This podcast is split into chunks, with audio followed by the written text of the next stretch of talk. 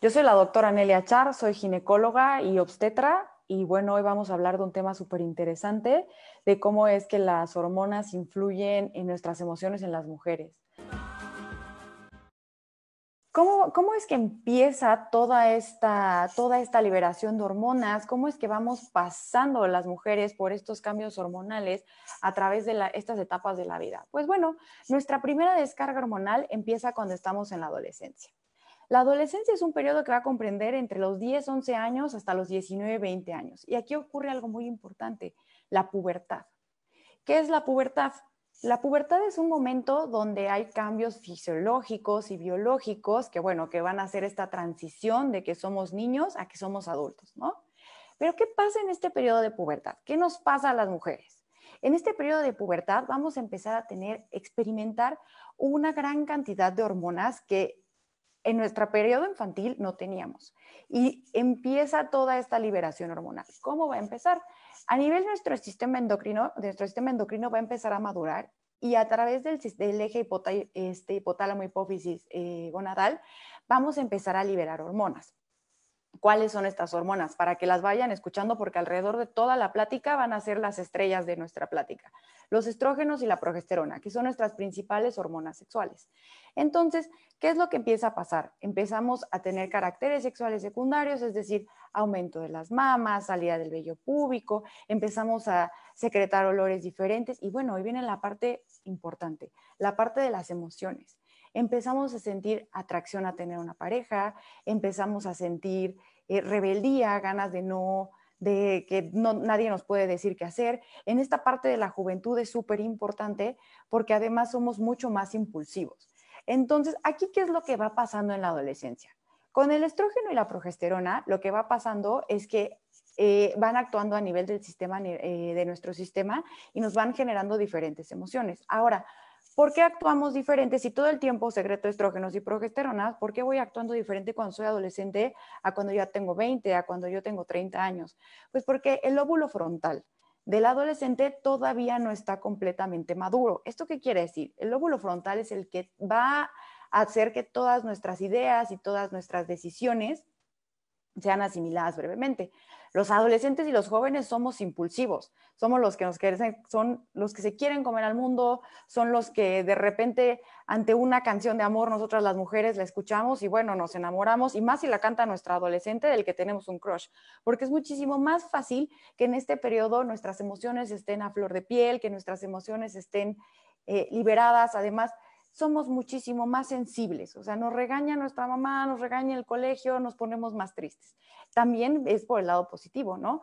Hacemos amigas y si un, chico o una chica nos gusta, bueno, pues también liberamos ese tipo de, emociones. Esta es la parte que es muy importante. Ahora, también debemos de saber que en esta parte impulsiva, ah, en el momento en que el lóbulo frontal no está tan maduro, muchos adolescentes lo que pasan es que actúan de manera impulsiva a, diferentes estímulos, a un estímulo agresivo. Es decir, si tenemos una compañera que me ataca o que me, o que me molesta o me dice algún comentario, es más fácil que yo actúe de una manera impulsiva o grosera hacia esa persona que cuando soy una persona adulta y que tiene el lóbulo frontal más maduro.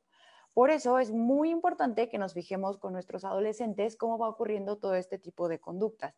Si vemos que este tipo, si es de repente una conducta eh, impulsiva, de repente llega a ser un poquito como eh, grosero, de repente llega a ser un poquito molesto, bueno, no es anormal que en este tipo, en, durante este periodo ocurran este tipo de cambios, pero cuando ya se vuelve una conducta agresiva o cuando ya se vuelve una conducta que es patológica, ya debemos de tratar de acudir a un especialista. Ahora que no hay que olvidar que todos los adolescentes tuvimos un crush, yo sigo enamorada de Zac Efron y sigo esperando que me cante esa canción. Entonces, los adolescentes tienen esta parte donde son muy fácilmente manejables, muy fácilmente vulnerables y es por eso, por toda la explosión de hormonas que están liberando en este momento y porque su lóbulo frontal, que es el que les ayuda a tomar las decisiones, no está completamente maduro.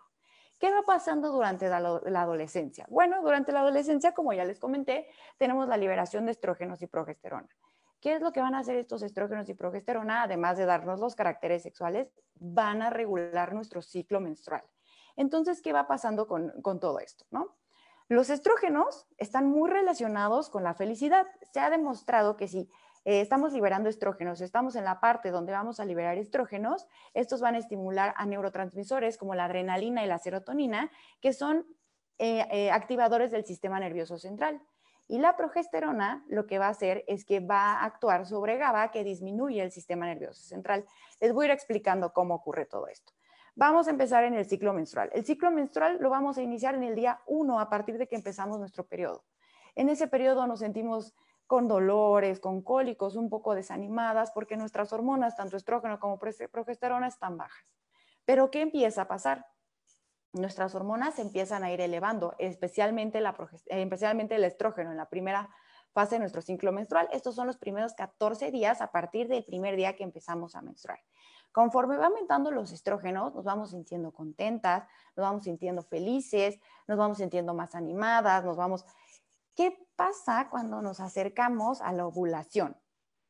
Esto se va, se va a dar gracias a los estrógenos. Entonces, nos vamos acercando a la ovulación y justo cuando estamos en la ovulación nos sentimos muchísimo más guapas, nos sentimos muchísimo más sexys, nos sentimos con mayor deseo. ¿Y esto por qué pasa? Porque los estrógenos hacen que tengamos una mayor sensibilidad a nivel de las mamas, tengamos mayor deseo sexual, este, tengamos, nos pongamos este, más rositas, o sea, eso nos hace más atractivas hacia, hacia los hombres. Entonces, este periodo de los estrógenos es maravilloso. Y como ya les había explicado, los estrógenos estimulan a nuestros transmisores de la, neurotransmisores de la felicidad, serotonina y noradrenalina. Entonces, en esos primeros 14 días somos felices, estamos contentas, somos las mujeres más sexys, más coquetas, guapísimas, todo nos queda perfecto.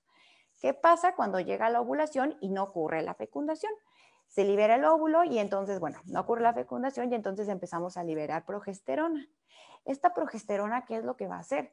La progesterona está muy relacionada con, el, eh, con la GABA, que es lo que va a inhibir el sistema nervioso central. Entonces nos empezamos a sentir tristes, nos empezamos a sentir irritables. Cualquier película nos hace sentir tristes, no queremos ver a nadie, no queremos que nadie nos toque. Y bueno, esto va sucediendo mes con mes, ¿no? Esto es lo que va haciendo en nuestro ciclo menstrual eh, durante toda nuestra edad fértil. Pero ahora, alguna cosa muy, muy importante es que no solo las hormonas influyen en nuestras emociones, nuestras emociones influyen también sobre nuestras hormonas. Y aquí les voy a hacer una pregunta. Ahorita durante este periodo de cuarentena, ¿alguna no ha tenido algún problema con su ciclo menstrual? ¿Que haya perdido el ciclo? ¿Que haya tenido sangrados entre regla y regla? ¿Que su sangrado menstrual haya durado durante más tiempo? Estoy segura que más de dos o tres personas contestaron que sí. ¿Y por qué es esto? El estrés nos va a generar que nosotros tengamos una disminución de la producción de nuestras hormonas. Entonces, al tener esa disminución de la producción de las hormonas, este, ya no vamos a tener nuestros periodos normales. La mayoría de las pacientes que está pasando ahorita durante la cuarentena están pasando un periodo de estrés. El estrés lo que genera es un aumento del cortisol a nivel de las glándulas suprarrenales. Esta hormona lo que hace es que a nivel del sistema nervioso eh, de, nuestro, de la GNRH, de la hormona liberadora de gonadotropinas, hace que se libere de modo diferente y entonces nuestro ciclo se viene para abajo. No menstruamos, no regulamos, no nada. Pero bueno, entonces para que vean lo importante de la interacción de las emociones con nuestras hormonas y nuestras hormonas con nuestras emociones. Pero bueno, sigamos platicando todo este viaje que hacen las hormonas durante todos los periodos de nuestra vida, ¿no? ¿Qué pasa si de repente en ese día de ovulación nos sentimos súper sexys, estamos más sensibles a, nivel de, nuestro, eh, de, nuestro, de nuestras glándulas mamarias, de diferentes cosas, ¿no? Bueno, encontramos a nuestra pareja y nos embarazamos. Viene una parte súper importante donde vienen todas las hormonas. Entonces, ¿qué hormonas van a empezar a influir aquí? Obviamente, otra vez el estrógeno y la progesterona, pero estos principalmente los van a hacer la los van a, van a venir de la placenta. Entonces, la placenta aquí es un órgano súper importante. ¿Qué pasa con este estrógeno y esta progesterona durante el embarazo? Bueno, pues empiezan a aumentar muchísimo. Tenemos una producción mayor, nos sentimos también, esto hace que cuando estamos embarazadas nos sintamos con muchísima mayor libido, porque además nuestras mamas están muchísimo más sensibles, a nivel de la vulva también estamos más sensibles, e igual a nivel de nuestro clítoris, lo que nos va a hacer que tengamos mayor, mayor deseo y además mayor facilidad de llegar a un orgasmo. Aquí muchas veces pasa que algunas mamás o papás no quieren tener relaciones sexuales por miedo a lastimar al bebé, pero hormonalmente eso es lo que nos va pasando. ¿Qué otra hormona interviene en nuestro estado de ánimo durante el embarazo? ¿Han escuchado de la hormona gonadotropina? La que nosotros los ginecólogos les pedimos para ver si están o no embarazadas. o si están embarazadas, ver cuántas semanas, eh, eh, cuántas semanas tienen. Bueno, pues esta hormona, además de que es una hormona importante para continuar durante el embarazo, es la causante de las náuseas. ¿Cuántas no han tenido náuseas durante el embarazo? Bueno, pues es esta hormona. Y esta hormona más o menos eh, alcanza su pico entre la semana 12 y 14. Entonces, a partir de esas semanas se empiezan a disminuir las náuseas. Ahora, ¿conocen alguna mamá que haya tenido gemelos o trillizos? Tienen al doble o al triple esta hormona gonadotropina. Entonces, imagínense tener las náuseas. Hay famosas como Kate Middleton, que eh, ella tuvo muchos problemas de náuseas durante todos sus embarazos, que se conoce como hiperemesis gravídica. O sea, imagínense lo importante que van siendo las hormonas alrededor de nuestra vida. Entonces vamos pasando por toda esta etapa. Ya tenemos, nos embarazamos, estamos muy felices, tenemos a nuestro bebé, las cosas van muy bien y llegamos al momento del parto. En el momento del parto empiezan a intervenir otras hormonas. ¿Cuáles son estas hormonas que empiezan a intervenir? Bueno, empieza a intervenir la relaxina, la inhibina, entre muchísimas otras.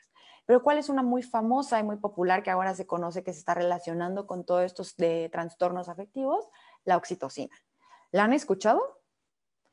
Esta es la famosa oxitocina, es la, que se considera ahorita como la, hormona del apego. Pero ¿qué pasa durante el trabajo de parto? Durante el trabajo de parto es la hormona que nos va a ayudar a causar contracciones y poder eh, y que ayudar a que nazca el bebito. Entonces, cuando te empieza este trabajo de parto, te empezamos a liberar oxitocina, nace el bebé y aquí viene algo muy importante. La oxitocina es una hormona que no solo actúa a nivel del útero para causar contracciones, sino también a nivel de nuestro sistema nervioso central y nos ayuda a generar apego, nos ayuda a generar emociones, nos ayuda a generar sentimientos positivos. Entonces, ¿qué pasa cuando nos pasan a nuestro bebé de inmediato? Por eso es tan importante que durante el trabajo de parto, ya sea parto, cesárea, tengas un apego inmediato con tu bebé, porque eso te va a ayudar, estás liberando oxitocina y eso te va a generar mayor apego, una lactancia más saludable, una lactancia mucho más favorecedora. Pero bueno, pasaremos al momento de la lactancia. Entonces, nace tu bebé. Sacan la placenta. Acuérdate que esa placenta te dio muchos estrógenos y progesterona durante tu embarazo. Te ayudó a mantener el embarazo, te ayudó a causarte las náuseas y durante mucho tiempo tuvo tu líbido muy alta. ¿Ok? Te pasan a tu bebé y estás con la oxitocina y tú eres muy feliz. Llegas a casa con tu bebé y te das cuenta que de repente no te sientes tan feliz como creías. Y la gente te dice, pero ¿por qué estás triste o por qué te sientes mal si, tienes un recién nacido? Y tú estás muy feliz porque estás dando, estás este, dando pecho, liberando mucha oxitocina y te sientes con ese apego a tu bebé pero tienes estos sentimientos encontrados. ¿Cómo se llama esto? Lo conocemos como tristeza postparto o famosísimo baby blues. ¿Qué pasa? Cuando la placenta sale, hay una caída hormonal impresionante. Entonces, esta caída hormonal ya no tenemos esos estrógenos que nos están haciendo felices en exceso, la progesterona que nos está haciendo felices en exceso y nos hacen sentir tristes también se está muy correlacionado con la caída de cabello. ¿A cuántas aquí que han estado en su posparto no se les cayó el cabello? Pues fue por todo este cambio hormonal que hemos tenido. ¿Cuántas aquí no han retenido tan, muchos líquidos después del posparto? Todo es por las hormonas, todo está influido por nuestras hormonas. Entonces, este periodo de tristeza posparto de baby blues aproximadamente durará entre unas dos a, a cuatro semanas. Y aquí es muy importante que los papás la, familia entienda a la mamá que está pasando por un periodo de caída de hormonas importante. Entonces no se siente, se siente triste, se siente desanimada, este, al ver su imagen corporal no se siente feliz y empieza a pasar, empiezan a pasar estas emociones. Si este periodo de tristeza posparto dura más de cuatro semanas o los síntomas se acentúan, es momento de ver a un especialista, porque probablemente no sea un simple baby blues o una tristeza posparto. Lo más probable es que evolucione y se transforme en un trastorno, en un trastorno depresivo mayor. Entonces, por eso es muy importante que estemos al tanto de las emociones de, de la paciente que acaba de tener a su bebé de la puerpera. Seguimos en este viaje a través de las hormonas. ¿Qué pasa? Tienes a tu bebé y empiezas con la lactancia este momento maravilloso que genera un apego. Cuando nosotros nos apegamos al bebé, el bebé al momento de succionar va a generar dos hormonas. Prolactina, obviamente para estimular la cantidad de leche, y la oxitocina, la que hemos estado hablando de que es la hormona del apego, que es la hormona de los neurotransmisores, la hormona que nos va a hacer sentir síntomas positivos durante este tiempo. ¿No te ha pasado que de repente te despiertas a las 3 de la mañana, cansada, sin haberte bañado, eh, haber comido muy poco y de repente ves que se despierta el bebé. cuando lo ves dices, no puedo más, no puedo más, y lo escuchas llorar. Y al escucharlo llorar dices, por supuesto que voy a tener otros tres o cuatro bebés. ¿Qué pasa? El llanto del bebé también libera oxitocina. ¿No es maravillosa la naturaleza? O sea, el mismo llanto del bebé está provocando que liberes oxitocina y entonces tengas ese sentido de afecto y digas, no importa, no importa el desvelo, no importan las cosas, lo pasaría tres, cuatro, cinco veces más. Está padrísimo, ¿no? Entonces seguimos pasando por este viaje de la lactancia.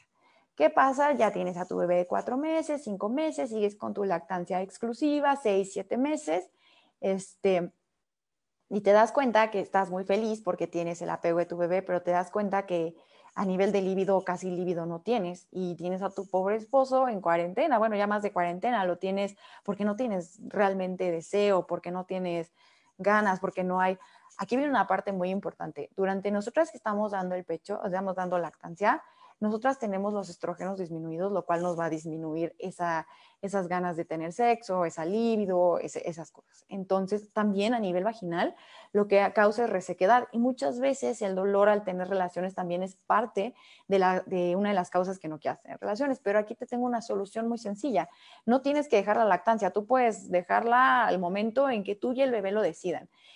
Aquí debe de contribuir mucho la pareja, ayudar a estimular el deseo de la mujer, porque la mujer no solo es a base de las hormonas. Sí es súper importante, pero no es a base de las hormonas. Tiene un componente psicológico muy importante.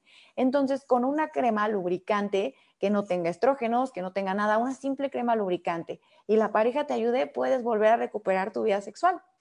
Así como lo oyes, no tiene por qué ir la lactancia y que no tengas una vida sexual, las cosas aparte. ¿Ok? Pero vamos a seguir, vamos a seguir continuando por este viaje a través de las hormonas, ¿no?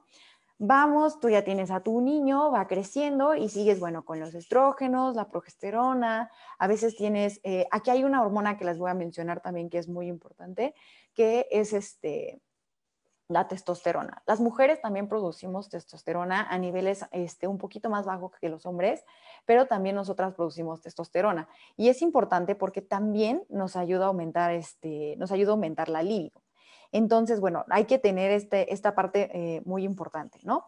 Porque si eh, muchas veces cuando vamos a la consulta, cuando vamos con la consulta con el ginecólogo, no es como de las cosas que platiquemos de, mm, ya no tengo tanto deseo, ya no tengo tantas cosas, ya no tengo. Bueno, vamos recorriendo nuestra vida con nuestros estrógenos y nuestra progesterona durante todo nuestro ciclo fértil, durante todo nuestro ciclo menstrual, teniendo estos, estas subidas y bajadas, que ya sabemos que al principio los estrógenos nos van a poner muy felices, nos van a poner muy guapas cuando llegue la ovulación y cuando llegue la caída de la progesterona ya no es tanto, que como les había, les había comentado, la progesterona pareciera ser la mala, pero cuando nos embarazamos, las primeras semanas, ella es la que nos va a ayudar a mantener a nuestro bebé. Ella es la que va a ayudar a, cumplir la función de la placenta en lo que se forma la placenta, ¿ok? Entonces no es tan mala como parece. No sé si a alguna de ustedes cuando tuvo una amenaza de aborto o cuando tuvo eh, algún manchadito, algún sangradito, le dejaron progesterona vía vaginal o tomada o les inyectaron cuerpo lúteo. Pues sí, porque la progesterona es la que nos va a ayudar a mantener todas estas cosas. Entonces vamos pasando a través, a lo largo de nuestra vida, vamos viendo todas esas cosas, tuvimos a nuestro bebé, la oxitocina, nuestro apego y todo esto va siendo maravilloso. Pero ¿qué va pasando? Vas entrando a los 47, 50 años, te vas dando cuenta que de repente generalmente estás irritable, la mayor parte del tiempo te sientes triste, eh, por nada te enojas, empiezas con sudoraciones, te estás dando cuenta que tus periodos menstruales van cambiando, que van empezando a ser de cada dos a cada tres meses. Tu hijo te grita y ahora ya no genera oxitocina, te genera, te genera molestia, te genera, ya, ya, ya, no, ya no estás liberando oxitocina ni dices quiero otros tres, cuatro más, dices ¿cómo tuve tres o cuatro? ¿No? ¿Qué está pasando? Estamos entrando a este periodo súper importante de la mujer que se llama climaterio. Así como les expliqué que dentro de la adolescencia está la pubertad, dentro del climaterio está la menopausia. Y vamos a conocer a la menopausia como el periodo entre que ocurre la última menstruación y pasan 12 meses sin que exista otra menstruación, ¿ok? Eso es lo que vamos a conocer como menopausia. Y climaterio a todos los síntomas que se acompañan, el bochorno, la irritación, a todos los, a todas las, el bochorno, la irritación, a todas estas, estas molestias que vamos pasando. Y algo muy importante, al perder estas hormonas, perdemos la capacidad de formar testosterona, o sea, la libido nunca, ¿no? Estás en el peor momento con tu pareja, te sientes mal, te sientes triste y va pasando por todos estos cambios. Ahora, al caer los estrógenos y la progesterona, pasa lo que pasó inicialmente en el posparto. Ya no te sientes feliz, te sientes triste, la mayor parte del tiempo estás irritable y además empiezan las sudoraciones, empiezan los bochornos, empieza tu hijo rebelde, empiezan, ya no tienes deseo sexual. Y todo esto es por las hormonas. Cuando nosotros tenemos estrógenos y progesterona, tenemos la capacidad de hacer testosterona. Entonces, en este momento de la vida, en este momento de la vida, este, teniendo, eh, no tenemos estas hormonas y al no tener estas hormonas, bueno, pues no tenemos las funciones que cumplían antes. Los estrógenos nos hacen tener una piel más suave, un cabello más suave, una piel más firme, nos hacen sentir felices y entonces de repente caen y ya no hay modo de tener estrógenos, ya por más que nos hacemos tratamientos, nuestra piel ya no está tan bien, ya necesitamos más botox, ya necesitamos más cremas, ya necesitamos otras cosas y esto es por las hormonas. Todo esto es por nuestras hormonas. Entonces vamos viendo que desde la adolescencia, desde el que tenemos nuestro periodo más rebelde, donde nos enamoramos con una sola canción, eh, donde nos enojamos con tan solo que una de nuestras amigas haya, no, me haya, etiquetado como mejor amiga en redes sociales, vamos pasando por esta etapa, esta etapa fértil donde vamos con esta subida de, de esta subida de estrógenos y progesterona y que además las mismas emociones también nos pueden hacer que tengamos cambios en nuestros periodos menstruales pasamos a la parte del embarazo, donde venimos viendo todos estos cambios, donde vemos lo importante de qué es el apego, lo importante de lo que es la oxitocina. Vamos caminando y vamos evolucionando hacia la lactancia. Vamos, continuamos con nuestra vida fértil y terminamos en la menopausia. Entonces, toda la vida de la mujer durante todas sus etapas está muy influenciada por las hormonas. Está muy influenciada por qué cantidad tiene, por qué, eh, eh, en qué cantidad tiene, en qué periodo está, en cómo se siente. Entonces, es muy importante que prestemos atención a este, todo, a este tipo de, aquí a las mujeres, este, a este tipo de, de igual que prestemos atención a nuestras emociones que están súper relacionadas con nuestras hormonas. ¿Ok? Eh, vamos a contestar alguna pregunta y veo que dice, ¿las emociones influyen en la aparición de coágulos? No, las emociones no influyen en la aparición de coágulos. Podríamos estar muy enojadas o muy estresadas y no va a variar en que nuestro periodo tenga más o menos coágulos. Lo que sí puede hacer es que sea ausente, que sea mucho más abundante o que tengamos una mayor cantidad de días. O sea, es, como súper, súper importante aquí estoy leyendo otra pregunta que dice, ¿cómo sé que mi hija, eh, hasta qué edad es normal que mi hija tenga su periodo? Bueno, esta es una pregunta súper importante, porque igual cuando las hormonas empiezan a liberar en el periodo de la pubertad, eh, eh, al momento de que se liberan, empiezan a libertar los caracteres sexuales secundarios, es decir, vello púbico, las mamas. Si nuestra hija ya tiene vello púbico y mamas, no nos debemos de preocupar, la podemos llevar hasta los 16 años a que la valore el ginecólogo y ver por qué no ha tenido su periodo. Ahora, si tenemos una niña que no tiene que caracteres sexuales secundarios, que sigue pareciendo, que ya hasta tiene 14, 15 años y sigue pareciendo una niña y no presenta su periodo menstrual, a los 14 años debemos de llevarla con el doctor. Ahora también algo muy importante que sucede en las niñas más pequeñas. Si una niña tiene eh, aparición de los caracteres sexuales antes de los nueve años, o sea, a los ocho años, eso es pubertad este, precoz. También es momento de llevarla con el doctor para saber qué es lo que está pasando y por qué la niña está, está con estas molestias. Voy a leer otra pregunta que dice, ¿a qué edad comienzan a manifestarse los síntomas del climaterio? Es muy variado, pero en la mujer mexicana es 45 más menos 5 años, ¿ok? Aquí también hay una parte muy importante que están mencionando que ocurre algo que se llama insuficiencia ovárica prematura. ¿Esto qué quiere decir? Que son mujeres que llegan a experimentar, si tú tienes estos síntomas antes de esta edad promedio que les dije, este, entre los 45 más menos 5 años, eh, lo más probable es que tengas una insuficiencia ovárica prematura y que tengas todos los síntomas de la menopausia a una edad temprana. ¿Y por qué me debo de cuidar? Porque puedes tener mayor riesgo de osteoporosis, porque tienes mayor riesgo cardiovascular y eres una mujer joven. Entonces es importante, importante que vayas. Luego me preguntan también, si ya no estoy en etapa de posparto y tengo y tengo retención de líquidos y se me cae el cabello, ¿cuál podría ser la razón? Bueno, hay que ver cuántas semanas tienes posparto, porque muchas pacientes pueden llegar a tener, la tristeza no debe de pasar más de cuatro semanas. Si esta tristeza ya se profundizó a más de cuatro semanas, hay que pensar que probablemente estamos cayendo en una depresión. Entonces ya eh, es algo que se debe de tratar un poco más profundo. La retención de líquidos también hay que ver si, por ejemplo, está estás empezando, estás con un tratamiento hormonal para evitar este, el embarazo, esa es casi siempre la principal causa. Y el cabello en lo general se deja de caer entre las 6 y la semana 12 de que nació el bebé. Entonces, para que no, no sientan angustia en este, en este periodo. Esta pregunta también está súper importante. ¿Pueden mis emociones causarme infertilidad? Sí, claro que sí. Está muy conocido este tema que se llama la, infertilidad, este, eh, eh, la infertilidad secundaria estrés. Como ya les había comentado, lo que hace el estrés es que empieza a liberar cierta cantidad de cortisol y ese cortisol, que es el que nos pone en alerta, nos dice, eh, altera nuestro sistema y entonces ya no tenemos una adecuada regulación y ya no ovulamos. Entonces, ¿cuántos casos, cuántas parejas no hemos visto que se someten a eh, inseminación artificial o que adoptan un bebé y al año o a los dos años, como ya están tranquilos, ya no están este, pensando todo el tiempo en que, en, que el estrés de que no tienen un bebé, las causas sociales, se embarazan naturalmente. Por eso también les decía que las, las emociones son súper, súper importantes, súper importantes. En la adolescencia también deben tomar en cuenta que si de repente tiene un hijo que empieza a ser mucho más rebelde de lo normal, mucho más impulsivo, tampoco es normal. Está bien que de repente tengan estas ganas de comerse al mundo, estas, eh, estas ideas como más impulsivas o que está bien, es normal. Que hagan un berrinche porque no les compraron el boleto para ir a ver Justin Bieber, eso es normal. Entonces cómprenle su boleto para que cuando estén en la menopausia no estén, no estén llorándoles por otra causa. Ok. Oigan, aquí hay una pregunta súper interesante que dice, en la menopausia, ¿qué puedo tomar? Súper, mega importante. Cuando llegamos a la menopausia, no tenemos por qué estar sufriendo todos estos cambios.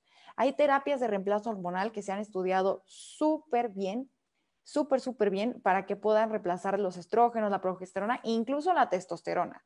O sea, olvídense de los bochornos, olvídense de la irritabilidad, recuperen la relación con su esposo, con su novio, con todo eso. Y es con una terapia de reemplazo hormonal muy sencilla. No todas las pacientes son candidatas. Hay que tener primero estudios que se tienen que realizar.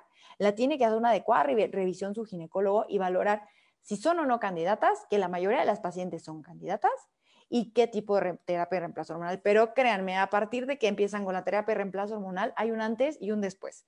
Se empiezan a sentir felices, empiezan otra vez a regresar a su vida sexual, que esta es una parte súper importante y más cuando ya llega un momento en que ya no están los hijos, en que por fin podemos disfrutar a nuestra pareja y con la terapia de reemplazo hormonal volvemos a regresar con la libido, volvemos a regresar con nuestra lubricación vaginal, nos volvemos a sentir felices.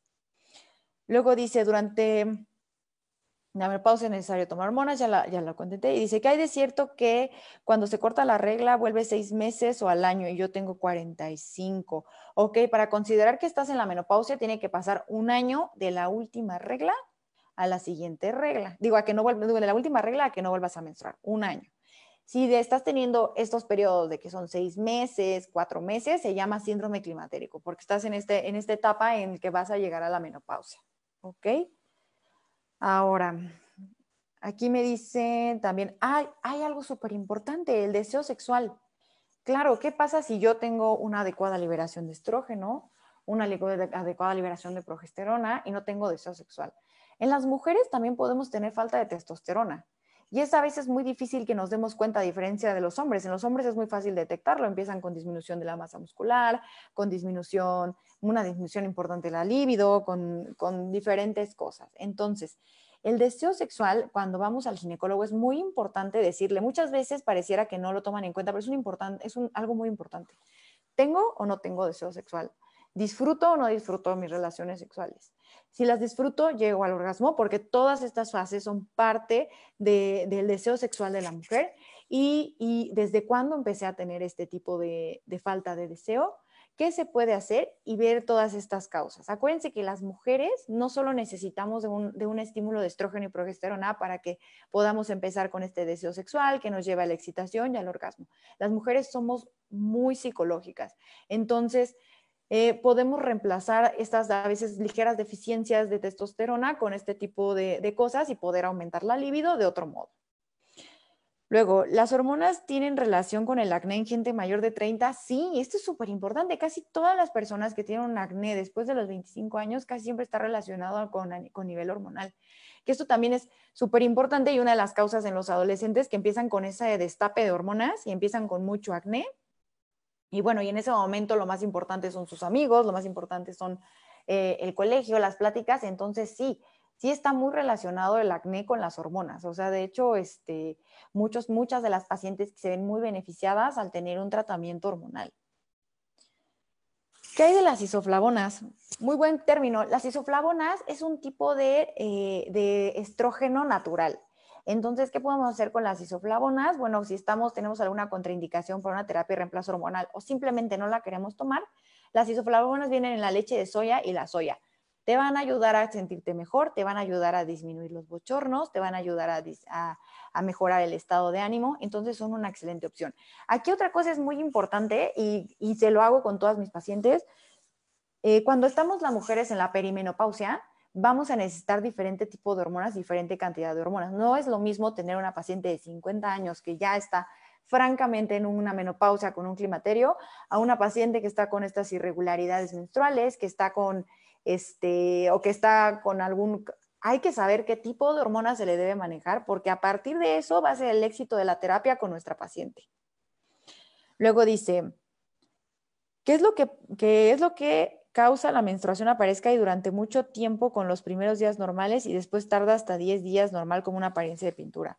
¿Qué es lo que causa la, menstruación la primera vez? O sea, que tengamos la menarca que por primera vez aparezca. Es un tema súper interesante. ¿Saben cuál es, por qué se activa todo este sistema en las niñas? Cuando las niñas tienen un peso más o menos de 50 kilos.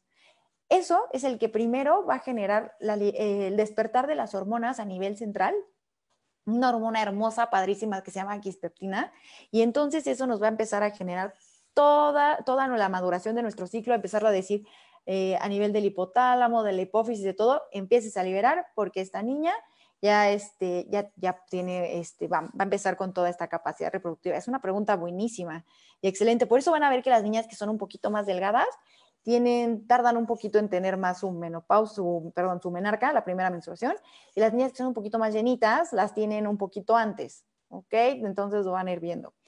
Ahora, ¿qué es lo que hace que aparezca la menstruación ya en la edad fértil? Es que la liberación del óvulo con la progesterona y que el endometrio se caiga. Ahora, ¿qué pasa que tarde diferentes días y que después aparezca como si fuera una pintura esta menstruación? Bueno, seguramente es eh, alguna causa hormonal, alguna disregularidad hormonal y hay que tratarla. Eh, algunas veces pueden ser algunos quistes de ovario, que también algunos quistes nos pueden causar alteraciones hormonales, pero por lo general son casi siempre eh, alguna alteración hormonal por estrés, que es la principal causa. ¿ok?, ¿Qué opina de las hormonas de reemplazo teniendo mastopatía fibroquística? Bueno, ahí hay que valorarlo muy importante porque para la mastopatía fibroquística se puede dar un tratamiento y se puede dar a su vez la terapia de reemplazo hormonal. ¿Por qué? Porque la terapia de reemplazo hormonal va a traer muchísimos beneficios. Quizás pueda causar un poquito más de dolor a nivel de las mamas con la mastopatía fibroquística, pero la realidad es que tiene mucho mayor beneficio si se puede eh, tratar eh, subsecuente la mastopatía fibroquística, este dolor de las mamas. Dice, entre los 35 y 40 años hay una variación importante de hormonas, algo que determine cambios más acentuados en el estado de ánimo o es más emocional. Ok, entre los 35 y 40 años, bueno, sí hay una disminución de las hormonas, no tan importante como ocurre cuando pasa la menopausia, sí empieza a ver ya nuestro sistema se empieza a, empieza a envejecer, por decirlo así, y obviamente degeneramos menos estrógeno, menos progesterona, menos testosterona, entonces, bueno, sí hay un, un cambio importante y este cambio sucede porque a nivel reproductivo la cantidad de óvulos que tenemos, que son los que nos van a ayudar a generar todo este ciclo menstrual, empiezan a disminuirse importantemente. Por eso es que ven este cambio entre, a partir de los 35 en adelante y como que de los 35 hasta la menopausia es como una, un, mismo síntoma, pero es por esto, porque los óvulos empiezan a disminuir y estos son los que dan la ovulación y nos dan nuestro ciclo menstrual. Entonces, sí, sí es importante y sí hay una, variación. ¿Se contraponen las isoflavonas con el Eutirox? No, porque las isoflavonas son naturales, entonces puedes seguir tomando tu Eutirox sin ningún problema de manera normal. ¿Ok? Algo muy importante que yo quisiera hacer como hincapié en, mis mamás que tienen hijas adolescentes es que entiendan que este paso, este primer inicio, este primer despertar que tenemos con las hormonas es muy importante porque pasamos de no tener nada de hormonas a tener un cuerpo infantil, a de repente una bomba de hormonas, a de, de repente tener pechos, de repente tener vello, de repente sentir atracción por alguien, querer tener novio, este, o, tener, querer tener una pareja. Entonces, comprendan esta parte. Eh, esta parte de los adolescentes hay que, hay que entender que son súper este, impulsivos. Hay que entender que además son mucho más enamoradizos y bueno, entonces nada más vigilen bien a sus hijas, platiquen con ellas, expliquen muy bien todas estas todas estas cambios que va a empezar a tener y no hay nada mejor que tengan confianza con ustedes. Esto de las niñas también que tengan una adecuada explicación y educación sexual retrasa muchísimo más el inicio de vida sexual este, en, las adolescentes. Y hay que recordar que México es de los países con mayor embarazo adolescente a nivel mundial. Luego, dice, ¿qué tan importante tener una dieta saludable con el síndrome ovario poliquístico? Súper importante. El síndrome de ovario poliquístico, aquí, ¿qué pasa en este síndrome de ovario poliquístico? Igual son nuestras maravillosas hormonas.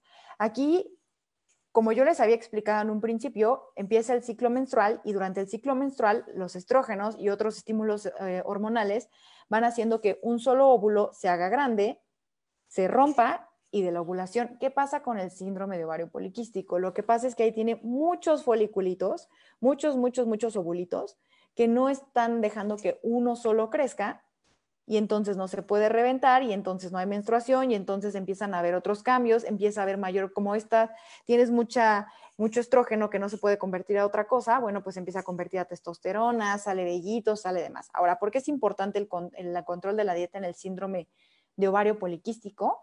Es importante porque el síndrome de ovario poliquístico está relacionado con la prediabetes o con la resistencia a la insulina o, resistencia a los hidratos de carbono. ¿Esto qué quiere decir? Que tienes mayor tendencia a formar una prediabetes. Entonces, si tú tienes una dieta saludable y tienes adecuados controles de glucosa, muchas veces las pacientes no necesitan tomar mayor tratamiento más que tener una dieta saludable. Baja en grasa, baja en colesterol, baja en azúcares y muchas pacientes solo con esto se controlan. Hay otras que ya necesitan otro tratamiento, pero la dieta saludable es súper importante en el síndrome de ovario poliquístico. Todo el estrés actual durante la cuarentena nos altera ciclo y pone los síntomas, claro. Como les explicaba, o sea, yo creo que en esta cuarentena uno de los motivos de consulta más importantes que ha sido es este, alteraciones en el periodo menstrual. Entonces, ¿qué pasa? Yo empiezo a estresarme, ¿no? Tengo mucho estrés.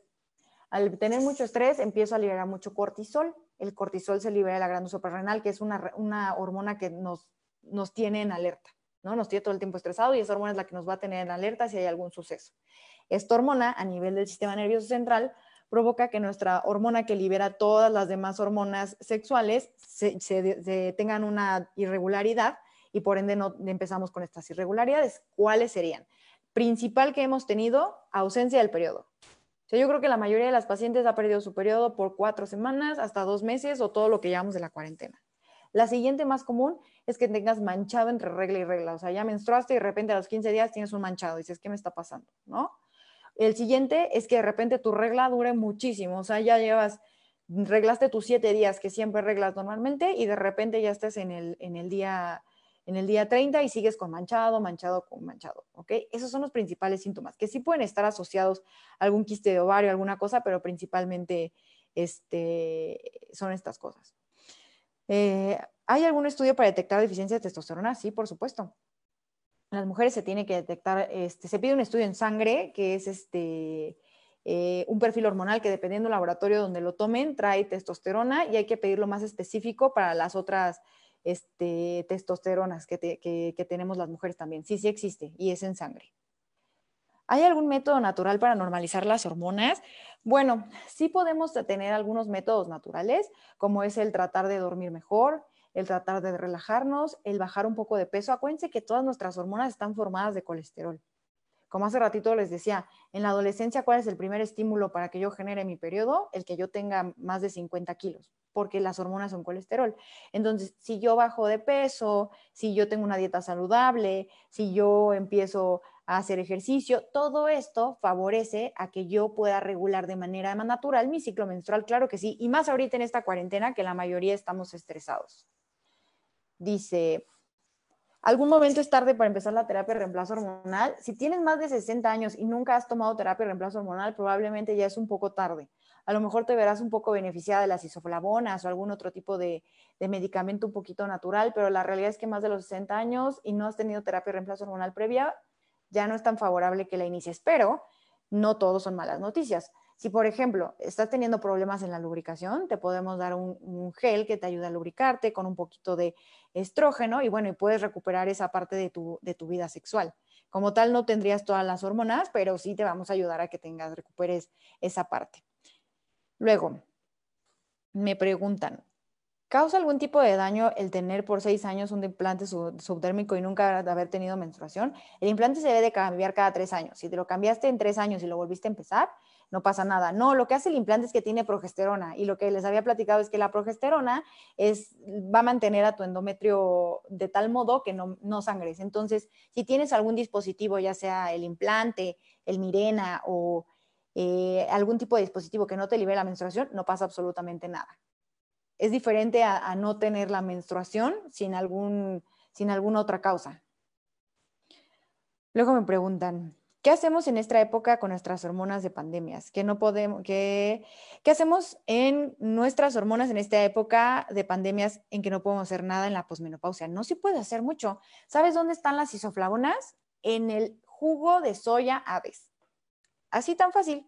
Te tomas en la mañana, desayunas tú con tu jugo de soya, soya aves, te puedes tomar tu café con leche con el jugo de soya aves, también la soya preparada en germen, ya sea este, como la preparan eh, en, las comidas chinas o como tú la quieras preparar, tiene isoflavonas. Entonces, esto te puede ayudar para ayudarte en estos cambios hormonales durante la menopausia. ¿Y qué tema tan fascinante la menopausia? Porque muchas veces muchos doctores no se centran o lo, tema, o lo dejan después, ¿no? Porque es como, bueno, es que ya llegó a cierta edad y por eso se siente mal. No, se siente mal porque no tiene sus hormonas, porque no tiene estrógenos, porque no tiene progesterona. Y se puede ayudar muchísimas cosas. Entonces, ahorita en la menopausia, que no podemos, de ahorita en la pues ahorita en la cuarentena que no podemos salir, toma tu jugo de soyades. Tiene mucha soya y esos son las isoflavonas. Y luego, dije, dejé de tomar anticonceptivos. ¿Cuánto tiempo toma regular el periodo a estado muy regular?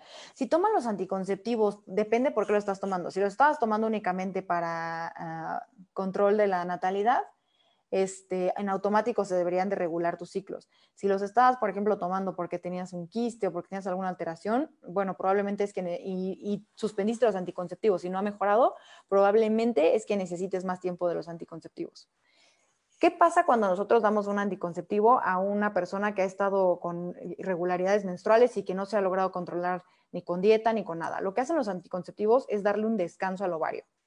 Entonces, le dice, ovario, tú no trabajes, yo te voy a dar hormonas y con esto hacemos que el ovario descanse y haga como un reset, un reseteo, ¿ok? Entonces, más o menos la mayoría de las pacientes en unos seis meses ya empieza a tener otra vez su periodo normal, o sea, ya que descansaron sus ovarios. Entonces, bueno, esto es dependiendo de la causa que te haya, por la que te haya, estés tomando anticonceptivos. Es normal sentirte angustiada y con ansiedad, súper normal. Oigan, otra cosa muy importante de la menopausia. En la menopausia sí engordamos porque disminuye el metabolismo, porque las hormonas nos disminuyen. Entonces, claro que al llegar a la menopausia no bajamos de peso tan fácil. No bajamos de peso tan fácil y sí engordamos. Y sí sentimos ansiedad y sí sentimos angustia, que se puede reemplazar de muchos modos.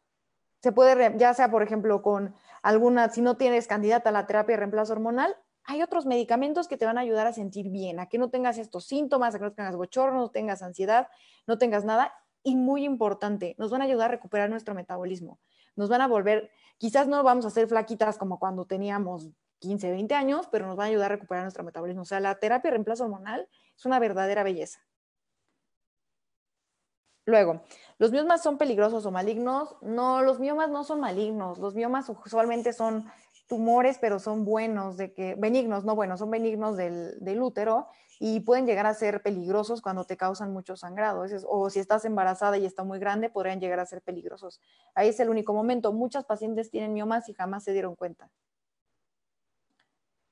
Ah, ¿Qué nos puedes decir del virus del papiloma humano? Bueno, el virus del papiloma humano es muy importante, no, no está tan en el tema, pero bueno, el virus del papiloma humano es un virus que es causante del cáncer cervicouterino. El cáncer cervicouterino en México es la segunda causa de muerte por cáncer oncológico, el primero es el cáncer de mama y se puede prevenir tan fácil como, uno, ponerte la vacuna del papiloma, que ya se pone a partir de los nueve años, aproximadamente tiene 10 años en la cartilla de vacunación este, a nivel nacional, y dos, hacerte tu papá Nicolau anual. Un papá Nicolau te puede cambiar tu vida. Ahora, hay, dos, hay, hay varios, muchos tipos de, virus del papiloma, pero los más peligrosos son los que te causan cáncer, ¿ok? Que son los que te vamos a detectar mediante el, el papá Nicolau y otros que causan las famosas verrugas genitales. Entonces, estas verrugas genitales eh, no te van a causar cáncer, pero bueno, te van a, eh, son, son de transmisión sexual y son súper contagiosas, muy, muy contagiosas a tu pareja, a ti mismo si de repente las tocas y tocas las manos o tocas, o sea, son súper contagiosas, es importante.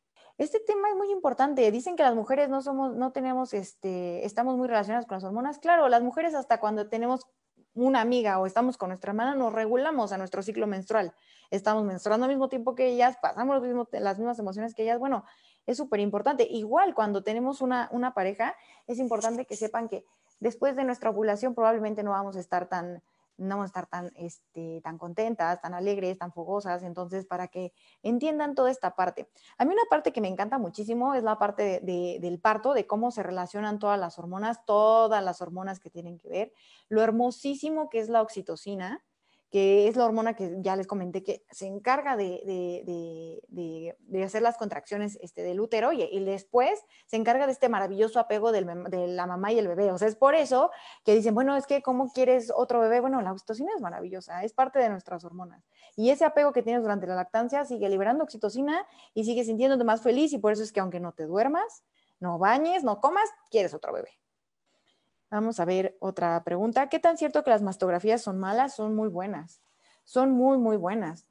A partir de los 40 años, o sea, el cáncer de mama, antes de que no se detectara la mastografía, era letal. Te diagnosticaban como cáncer de mama y prácticamente ya te habían dado tu, ya te habían dado tu, diagnóstico de muerte. Con la mastografía, que nos la realizamos a partir de los 40 años, una vez al año, no se les olvide, vamos a detectar el cáncer de mama en etapas iniciales, o sea, súper importante hacerte tu mastografía, así como tu, así como tu papá Nicolau anual. Eso lo deben de recordar siempre, mastografía y nuestro papá Nicolau anual. Otra pregunta súper importante, que es cuándo empiezo a llevar a mi hija al ginecólogo. Bueno, esto es muy importante. Yo siempre les digo que cuando empiece su primer periodo es el momento de llevar a su hija a su ginecólogo. ¿Por qué? Porque vamos a explicar todos los cambios por los que está pasando, todas las cosas, este, ella le podemos empezar a explicar cómo, es su, cómo debe ser su periodo normal, eh, cuánto tiempo debe durar, cuánto, eh, este, qué es normal que sangre, eh, todas este tipo de cosas. Si de repente es adolescente, porque a las adolescentes les gusta mucho la copa menstrual, que quiere usar la copa menstrual, cómo ayudarla a usarla, ayudarle a entender todos estos cambios. Entonces yo les sugiero que cuando empiece el primer periodo de sus hijas, la lleven al ginecólogo. Aparte también para explicarle toda esta parte de la sexualidad, de cómo van a ir cambiando estas cosas y ver si tiene sus vacunas del papiloma, porque es un momento súper importante eh, de un modo de prevenir el virus del papiloma humano. ¿A qué edad empieza la menopausia? Bueno, la menopausia más o menos empieza entre una edad de 45 más menos 5 años aquí en México. O sea, entre los 40 y 50 años las mujeres empezamos la menopausia. Mm, dice, tengo menopausia desde hace 11 años y quiero saber qué puedo tomar para regular mi sueño. Solo duermo cuatro horas en la noche. Ah, esto también es súper importante. Durante la menopausia ocurre también insomnio. Entonces, una es que puedas empezar con la, con la leche de soya, con la soya, este, de manera natural a que lo empieces a regular, o puedes tomar la melatonina, buenísima. El chiste de la melatonina es que te la vayas a tomar ya sea en gomitas o en pastillas, como tú quieras, ¿no? este, es una hormona, que también buenísimo, ¿no? Como también la hormona, la melatonina nos regula en el sueño. Este, la puedes tomar en gomitas o en pastillas, solamente que no sea cuando esté completamente oscuro porque ya no tiene su función. Entonces toma melatonina y toma tu lechita de soya y juguito de soya y bueno, vas a, ver, vas a empezar a ver cambios. Dice, ¿qué recomiendo para llevar a cabo mi vida normal si perdí la matriz a los 23 años? Ahora tengo 40 años y muchos cambios emocionales y sexuales.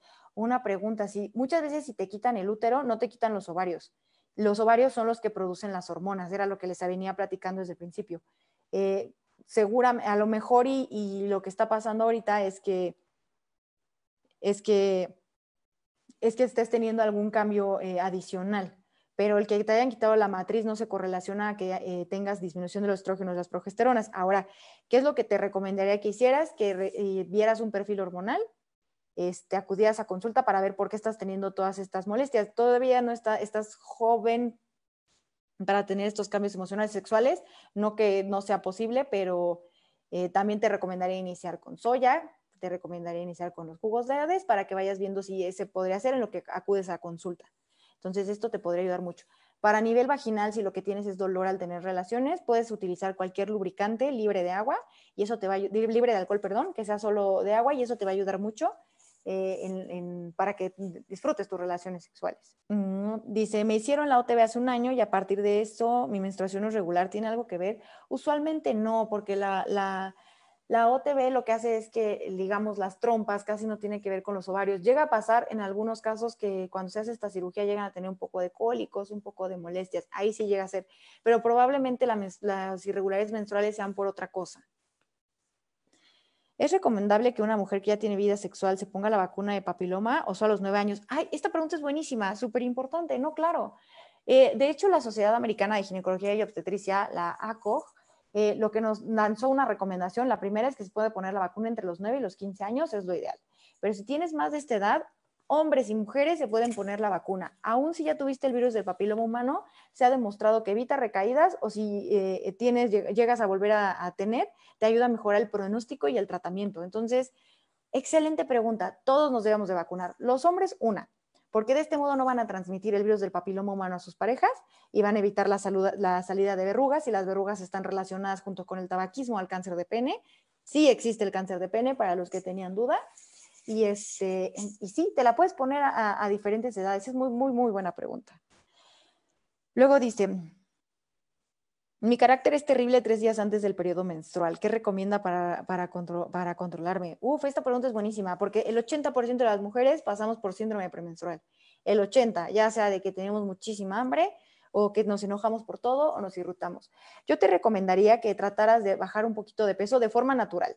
Si vas ya directamente a consulta, hay otras formas, hay otras opciones que podemos atacar un poquito más a fondo, pero de manera natural yo te recomendaría que trates de, bajar de peso eso va a disminuir un poco las hormonas y va a mantener este síndrome premenstrual un poco más bajo.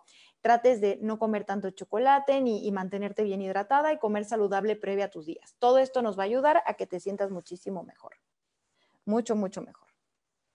Luego dice, ¿qué pasa cuando se presentan los bochornos y la menstruación cada cuatro a seis meses y después ya no hay ciclo menstrual y aparecen dolores abdominales? Probablemente no sea, la, esté alguna otra causa haciendo todas estas molestias. Hay que averiguar si no tienes algún quiste, hay que averiguar si no tienes alguna irregularidad hormonal importante que no sea precisamente la menopausia. Entonces, esto es, este es también súper, súper importante. ¿Qué otra cosa les, quería comentar acerca de, las hormonas y, nuestras emociones? Que las mujeres somos, somos bastante, bastante hormonales y que tanto las hormonas regulan nuestras emociones como nuestras emociones regulan nuestras hormonas. Entonces, ¿en qué otras ocasiones también se ha demostrado no solo el estrés que puedas perder la menstruación, también cuando de repente haces ejercicio excesivo, no porque estés muy delgada, porque cuando estás muy delgada bajas la, bajas, este, las bajas de peso y las hormonas son colesterol, como el hecho. Pero, por ejemplo, que haces un maratón, una carrera larga, que se conoce como la amenorrea del corredor. ¿Esto qué quiere decir? Empiezas a liberar muchísimas endorfinas y esas endorfinas hacen que te desregules a nivel central y adiós al periodo menstrual. Esta es otra de las causas también bien interesantes para nuestras pacientes que de repente llegan a hacer carreras largas. Cuando hay ausencia del periodo menstrual en las atletas o en las niñas pequeñas que hacen mucho ejercicio, ballet, eso es por otras causas. Dice, ¿cómo puedo ayudar a mi esposa? Ven qué pregunta tan bonita. ¿Cómo puedo ayudar a mi esposa cuando tiene cambios hormonales por su periodo? Ok, bueno, esto es súper importante. Eh, la puedes ayudar entendiendo su estado de ánimo, ayudándola a que días previas a su menstruación no coman tanta grasa, eviten, eh, eviten este, dietas pesadas, este, la ayudes con ese tipo de cosas, la comprendas la consientas.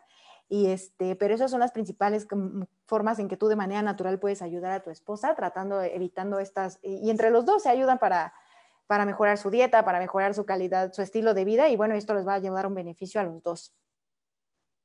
Dice, ¿es normal menstruar muy irregular con el implante? Sí, por supuesto. El implante menstrual está hecho de progesterona, entonces eh, lo que provoca es que a nivel del endometrio muchas veces no menstrues durante meses o a veces tengas manchaditos, manchaditos, manchaditos. Es común que los primeros tres meses tu cuerpo se acople al implante y ya después de estos primeros tres meses prácticamente eh, te la vives sin periodo menstrual. Entonces, casi siempre con el implante pasa esto. Si tienes más de tres meses y sigues con estos manchados, tienes que acudir a tu ginecólogo para ver qué opciones pueden hacer. Dice, ¿una jovencita puede usar tampones? Sí, hay tampones también pequeñitos para las niñas que, son, que son, no han tenido relaciones sexuales y este, así como la copita menstrual que también hay para las niñas que no han tenido relaciones sexuales y ya empezaron su menstruación. Entonces, ambas opciones son completamente aplicables. Me quité el implante subdérmico y me bajó por un año seis meses y me quité el implante y aún no me baja. No, no es normal, tienes que ver porque en teoría en cuanto te quitas el implante, no debe de, debes de volver a comenzar a tu, eh, a tu función normal. La risperidona tomada en la niñez por el TDA afecta la menstruación en la adolescencia. Sí, sí llega a tener este, ciertas afecciones. Aquí por lo que hablamos de que a nivel sistema nervioso central se empiezan a tener todas estas irregularidades. Ahora también hay que ver cuándo empezó a menstruar la niña. Acuérdense que los primeros dos años es normal que no tengas menstruaciones regulares, que aparezcan a veces cada dos meses, o a veces que aparezcan eh, cada 15 días, o sea, los primeros dos años no son regulares. Lo que sí deben de fijarse muy bien es que si son constantes, que el flujo no sea muy abundante y esto le vaya a causar una anemia. Entonces, pues sí, sí llega a pasar, a pasar este tipo de cosas. Y este, bueno, ¿qué otra, qué otra, qué, qué otra es este súper interesante de estas preguntas que nos están haciendo? Es de ¿Cómo también funciona la oxitocina a nivel de, además del apego? Bueno, la oxitocina cuando estamos en, la lactancia, eh, además del apego, lo que va a hacer es que va a ayudar a los conductos eyectores a, expulsar, la, este, a expulsar la, leche. Entonces, bueno, esto nos va, nos va a ayudar a generar muchísima, muchísima leche. ¿Ok? Muy importante esta parte. ¿Y qué puede ayudar para tener mayor deseo sexual?